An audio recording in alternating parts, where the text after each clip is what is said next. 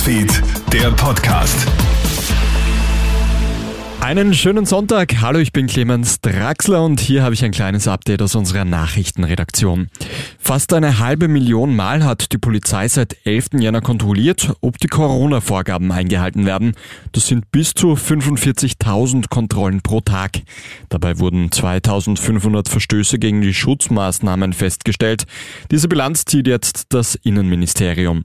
Kontrolliert wird etwa, ob Ungeimpfte die Ausgangsbeschränkungen einhalten, ob die Gastrosperrstunde Sperrstunde um 22 Uhr eingehalten wird oder ob Geimpfte wie Ungeimpfte der FFP2-Maskenpflicht im Freien Folge leisten.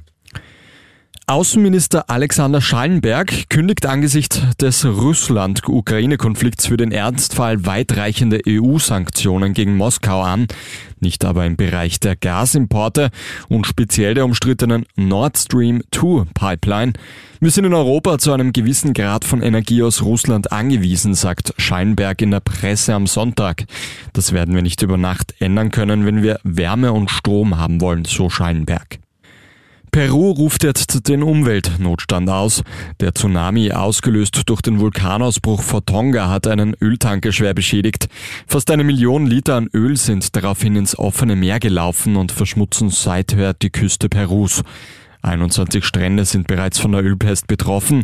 Seevögel und Meerestiere sind mit dem Leben bedroht. Tourismus und Fischerei müssen herbe Verluste einstecken.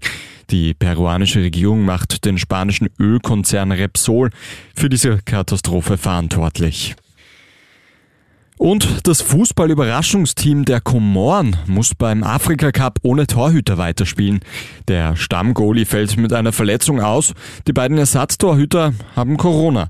Fünf weitere Spieler und der Trainer fallen ebenfalls mit einer Infektion aus. Die Komoren treten heute Abend im Achtelfinale des Afrika Cups als klarer Außenseiter gegen Kamerun an. Welcher Feldspieler im Tor stehen wird, ist noch nicht bekannt. Das war's auch schon mit deinem Update für heute Vormittag. Ein weiteres, das gibt's dann am Abend von meiner Kollegin Tamara Hendrich. Einen schönen Tag bis dahin. Krone Hits, Newsfeed, der Podcast.